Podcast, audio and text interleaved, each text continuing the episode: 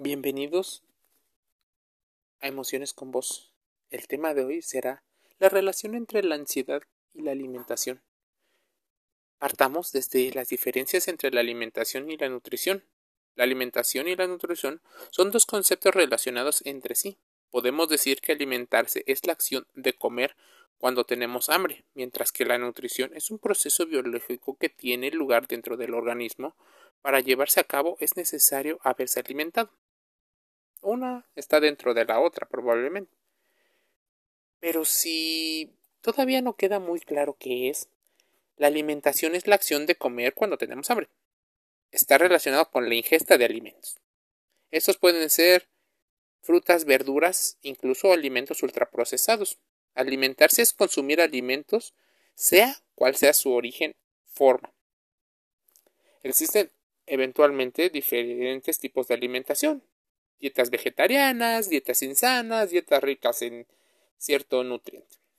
Pero la nutrición es el proceso orgánico por el cual los micronutrientes se encuentran en los alimentos y es necesario para mantener una condición adecuada con respecto al objetivo. Existen diferentes tipos de nutrición también. Puede ser la autótrofa, la heterótrofa. Las principales diferencias es que la alimentación es una acción voluntaria, es la acción de comer, es un proceso natural. Por eso la alimentación es distinta en diferentes partes del mundo. Depende del tema evolutivo y cultural. La nutrición es un tanto involuntaria, es un proceso biológico del organismo y por lo tanto es un proceso similar en todos los humanos, por los cuales los organismos necesitan cierta cantidad de nutrientes para conseguir cierta cantidad de procesos y un rendimiento. Ahora bien, Habiendo entendido esto, ¿qué hay detrás de la ansiedad? La mala relación con uno mismo. Muchas personas mencionan que el tema de la autoestima tiene mucho que ver. ¿Te has preguntado alguna vez cómo te hablas? ¿Qué tan exigente podrías llegar a ser contigo? ¿O qué tiempo te dedicas para ti mismo? Ese es uno de los motivos por los cuales nació Emociones con Vos, la Escuela de las Emociones pues buscamos que escuches tu voz interior y que llegues a conversar con nosotros para que logres la mejor versión de ti. Pero no porque yo te lo diga, sino porque tú contrastas esa información con otra que te llega. Si la mayoría de las veces has escuchado cómo se te critica por ciertas creencias, es importante que empieces a medir los niveles de estrés que se generan. Lo más probable es que si yo te hago la pregunta de cuánto estrés tienes, la respuesta sea mucho, pues tu realidad es diferente a las realidades que otras personas podemos llegar a vivir. Puede llegar a ser una situación donde se ve afectado el nivel de energía y a su vez la concentración y la motivación. La hormona del cortisol pasará a estar en grandes cantidades en nuestro organismo cuando el estrés está. Se modifican los ciclos de la leptina, que es una sustancia que ayuda a sentir saciedad. Por una situación cultural, las personas empiezan a comer o alimentarse de manera poco planificada, muchas veces con la pantalla de un celular o computador frente a ellos, por los cuales los procesos naturales del hombre llegan a ser alterados. Las dificultades en las relaciones interpersonales también llegan a generar cierta ansiedad y comportamientos en los cuales existe una gran insatisfacción por algunas acciones o en particular de la vida. Comer por ansiedad y la famosísima dieta. Consideremos que si buscamos en diferentes buscadores hambre y dieta podemos encontrar muchas páginas relacionadas con el hambre, también con la ansiedad. La dieta en particular no es una palabra de reducción de alimentos, sino la forma en la que se hacen los alimentos en una forma planificada. Entonces, dieta es igual a planificación de lo que vamos a comer. Entonces, todos llevamos una dieta más o menos cargada en cierto tipo de alimentos. Muchas veces algunos alimentos nos han impedido escuchar las señales o percibir las señales si le sumamos que no existe mucha educación respecto a la nutrición y la alimentación, es muy probable que solo nos estemos alimentando, no nos estemos nutriendo. Muchos de los profesionales de la salud han llegado a pensar que un obeso llega a ser obeso en ocasiones por perezoso y esto muchas ocasiones es falso. La ansiedad te puede llevar a comer más o menos, pero no es por pereza. Debemos de considerar todo el acto, el contexto. La ansiedad, según muchas investigaciones rigurosas, puede incluso ser provocada por la falta de una hora para comer de manera específica y no necesariamente con la pereza o con la fuerza de voluntad. Normalmente las personas que tenemos menor capacidad o menos entrenamiento con respecto a la dieta o a la alimentación, llegamos a tener más problemas de ansiedad relacionados con la alimentación. Un tema con la ansiedad es estar comiendo todo el tiempo. Tal vez no comer por el tema de la culpa o estar comiendo alimentos con una alta carga en azúcares o hidratos de carbono. En particular son los hidratos de carbono y los alimentos ricos en proteínas los que mayor saciedad generan. Pero cuando se hace de manera irregular puede ocasionar una obesidad. Y no es la falta de voluntad, sino en ocasiones los malos hábitos, la disponibilidad que tienen ciertos alimentos, el precio y el tiempo que le dedicamos a comer. Entonces, comer por ansiedad ocurre, por supuesto. Es importante que consideres que en un proceso de modificar hábitos pueden existir situaciones como la culpa, la frustración, los ciclos de restricción atracón, el síndrome de abstinencia y otros fenómenos que ocurren. Por eso es importante que si tienes algún problema de salud, vayas con un dietista nutricionista para que Él te apoye mediante estrategias profesionales y totalmente claras para tu salud. Y no es una situación, y este es un mensaje para los mm, dietistas, para los nutriólogos, no es una situación de valor agregado el que hagan un plan eh, personalizado, es una obligación, todas las personas deberían de tenerlo, así que por marketing no intenten vender una situación así como un plus a su trabajo.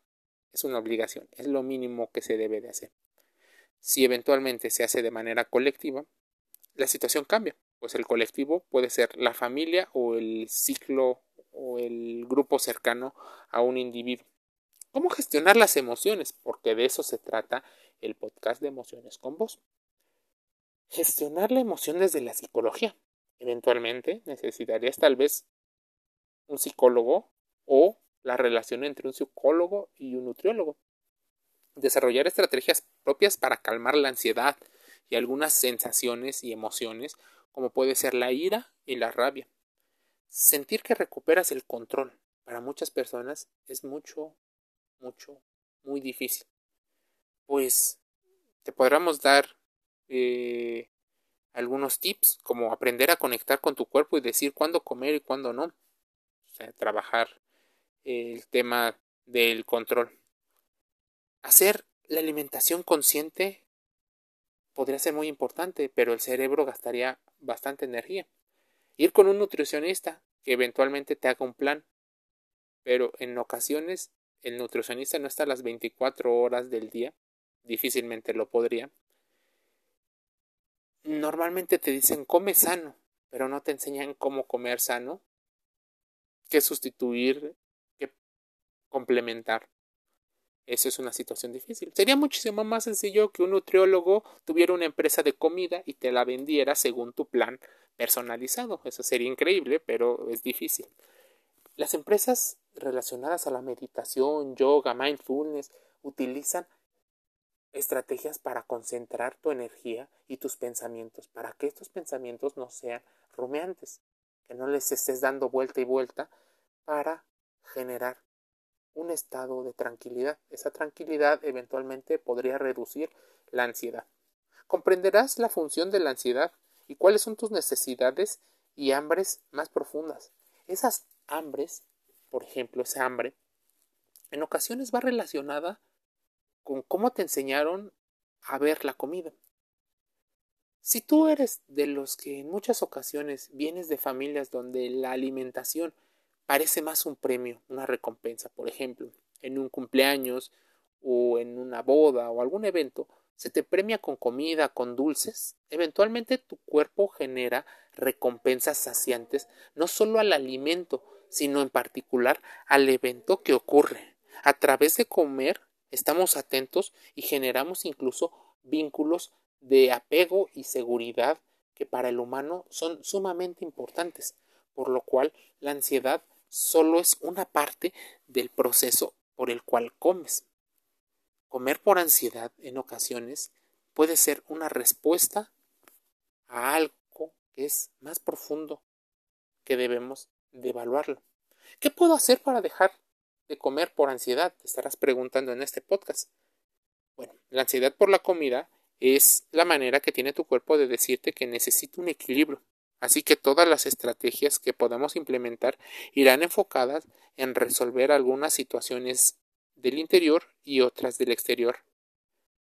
Tener la información de nuestros estados internos será una de las llaves que nos permitirá abrir esa mejor vida y encontrar esa saciedad, e incluso puede ser una saciedad de hambre emocional. Existen diferentes estrategias, por ejemplo, una respiración consciente. Muchas personas llegan a relajarse cuando encuentran ese famoso conteo de 10 para encontrar cómo el oxígeno empieza a actuar en nuestro cuerpo. Si esto no es suficiente, cultiva la relación contigo mismo. El amor propio, escribe palabras de afecto, construye un tiempo de calidad para ti mismo, practica un hobby, realiza alguna actividad que te llene. Es importante que lo logres expresar, ya sea mediante alguna actividad, por ejemplo, escribir, dibujar, bailar, cantar. Es importante que ese estado interior te lleve a encontrar un estado de mayor tranquilidad. Para muchos, practicar ejercicio físico es sumamente importante. ¿Qué hace el ejercicio físico por ti? Aumenta la autoestima, probablemente por la interacción con otras personas, el aumento de ciertas hormonas y sustancias en tu cuerpo, genera autoconfianza, mejora el estado de ánimo, aumenta la sensación de control en uno mismo, y es así como se reduce la ansiedad y el estrés. Así, el tema del balance energético que mantiene tu cuerpo podría mejorar tu calidad de vida. Es importante que contraste la información y pidas apoyo a un profesional de la salud física, de la salud mental, entrenamiento. Es importante también que contrastes tu voz interior con lo que dice el exterior, para que tú hagas tu propia versión. Intenta ser flexible a la hora de escuchar opiniones que puedan ir en contra de tus propias creencias. Así encontrarás mayor información y tal vez sea la información que te ayude en el camino a mejorar tu salud física y emocional. Me despido deseándote que encuentres esa voz interior, emociones con voz, Escuela de las Emociones. Te envío un saludo.